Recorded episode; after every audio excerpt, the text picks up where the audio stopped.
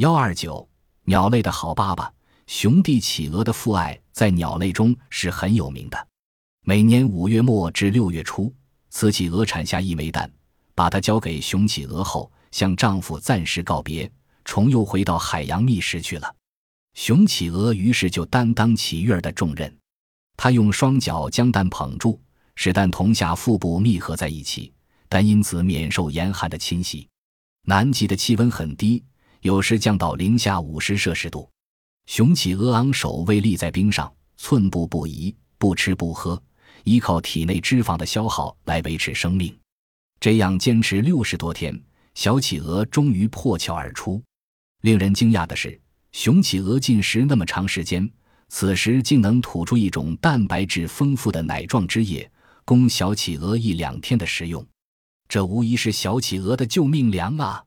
也恰在这一两天中，雌企鹅从海中归来，接替雄企鹅。获得解放的雄企鹅这才如释重负，立即奔向大海觅食去了。雄鹰种鸟对子女的关心是无微不至的。每年四月，雄鸟就开始大兴土木，它用大爪子不断在地面上挖掘，挖出一个深一米、直径为四十五米的大坑，然后收集来大量的干树叶、干草等放进坑里，上面盖土，一直堆到几米高。几个月后。雌鸟跑来产卵了，这时在阳光和雨水的作用下，坑中的树叶、干草已腐烂发酵了。雌鸟在腐烂的树叶中间掘一个洞，往里产卵。雄鸟总是把蛋尖头朝下竖在烂叶中，利用树叶腐化的热量孵卵。坑中温度必须控制在三十三至三十四摄氏度，雄鸟每天要做检查。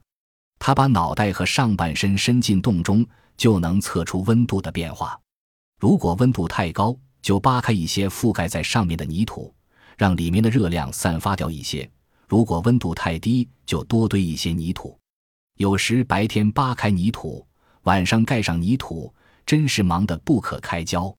经过七星期孵化，小鸟终于出壳，雄鸟的使命才告结束。雄秃鹫也是好爸爸。雌秃鹫在每年三月初产卵，每次产一至两枚，雌雄鸟轮流孵化。小鸟出壳后生长缓慢，要三个月才能长满羽毛。在此期间，雌鸟是不出巢的，一家的食物全靠雄鸟张罗猎取。秃鹫的胃口很大，单是一只小鸟，每天就要吃很多肉。雄鸟每天辛辛苦苦四处寻觅，一回到巢边，便立刻张开大嘴。把吞下的食物全部吐出，先给雌鸟吃较大的肉块，然后再耐心地给幼鸟喂腐碎肉浆。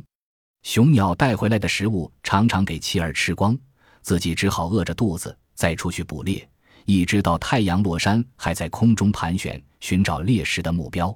非洲的沙鸡生活在沙漠地带，水对它们是个严重问题。小沙鸡的饮水问题全靠沙鸡爸爸解决。刚孵出的小沙鸡还不会飞，只得留在巢中。沙鸡爸爸就飞出去为它们取水。黄昏时分，天气已不太热了，雄沙鸡们出发去远至三十千米外的地方取水。一到水边，雄沙鸡将身子浸入水中，十五分钟后，带着饱进水分的身子飞回巢穴。巢中的小沙鸡早已翘首以待了，迫不及待地把喙插入爸爸的胸部和腹部。美滋滋的吮吸羽毛上的水滴，雄沙鸡的羽毛有特殊的高吸水作用。据研究，鸽子般大小的沙鸡，其羽毛能吸入一小杯水，这是沙鸡对环境的一种适应。